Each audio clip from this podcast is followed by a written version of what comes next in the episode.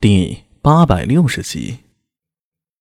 哎，苏营寨，远处马蹄声阵阵，竖旗向着队伍飞驰而来。苏大为定睛细看，一眼就看到先前出去侦查的赵胡儿带着另两名斥候回来了。阿婶那道真呢？有发现。赵胡儿喘了口气说道：“哎，埃及让我赶紧回来告诉你，有一个小部落在前面，我们可以悄悄摸过去。”虽然阿什纳道真在赤候营里的职务是对阵，不过赵胡儿这些突厥旗还更喜欢称他为埃及。在哪儿？苏瑟里诺。苏大为心头一震，接着是大喜，能找到部落，意味着唐军断粮的问题得以解决，今晚人和马都能吃顿好的，这是一个重大利好的消息啊！小半个时辰后，苏大为率着五百骑唐军已经接近河边了。前方不远处便看到一片类似于厚实的蒙古包的帐篷群，只是原本和谐的画面现在却被打破了。黑色的烟从部落中升起，隐隐听到哭泣声，还有砍杀声。出事儿了！这是苏大为第一个念头。下一刻，他扭头看了一眼跟在身边的聂苏，用眼神示意他跟紧自己，然后向着娄师德厉声道：“你带人跟着我。”留一队人守着辎重，快！话音刚落，他重重一鞭抽在战马身上，身下那匹乌黑的骏马高嘶一声，吃痛狂奔，如箭一般冲了出去。聂苏娇嗤一声，紧紧跟上。娄师德反应稍慢一些，大声命令王孝杰带一队人紧跟自己。催气随后，卢绾最后守住辎重，远远掉在后面。轰隆隆隆，数百骑战马狂奔起来。草原上掀起了烟尘，无数细碎的蹄声如密集的战鼓敲响了。不到十里的距离，瞬息便至。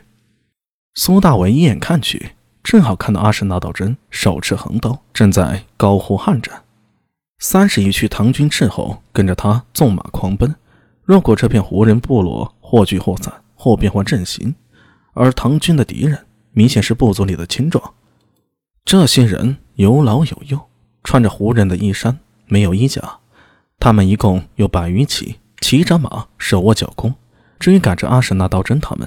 一边用突厥语叫骂着，一边放箭。草原人的部落不分男女老幼，只要是能骑得动马、张得开弓，那便是战士。这局面明显是欺负唐军人少，想将阿什纳道真他们给一口吞下。苏大为他们来的正是时候，大兄。身后的聂苏发出紧张的声音，不，与其说是紧张，不如说是兴奋。这样骑马狂奔、击袭敌人的画面，是他做梦都不曾想到过的。我能不能动手？苏大为头也不回的斥喝：“动什么动？你给我列阵！”尼玛，小苏一出手就是一人之手，那也太害人了。这么多唐军还有胡人看着，咱们就不能低调点吗？心里碎念着，手里动作丝毫不慢。苏大为双脚踩住马蹬，一夹马腹，人接力在马上站起，左手取弓，右手取剑，在马脊腾到最高点时，张弓搭箭，一气呵成。目标正对急追唐军斥候的部落战士，为首的那个像是头领，先把他给射下来。阿兄，你的剑法？少啰嗦，我已非无下阿蒙了。苏大为吐气开声，手里低喝一声：“中！”弓弦响处，箭如流星般射出。唰，时间仿佛静止在这一刻了。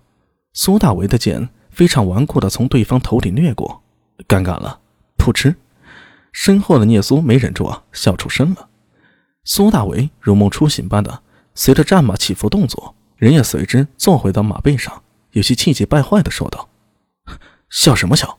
只不过是高了一点。我的剑法大有进步。是呀，只要那胡人从马背上跳起来，就可以被大兄的箭射中头了。聂苏咯咯娇笑起来。兄妹俩话音未落，身后紧跟着的娄师德和王孝杰带着一队唐军早已赶至。箭，刷刷刷，天空蓦地一暗，箭如飞蝗。越骑者善骑射之时。这一轮骑射，至少有两百支箭射了出去。瞬间，那队胡骑的后队旗刷刷倒下去十数人，人马俱被射成了刺猬。只是天色昏暗，他们正全神贯注地追赶阿什纳道真。虽然有个别胡人发现异常，也来不及提醒，一切都太快了。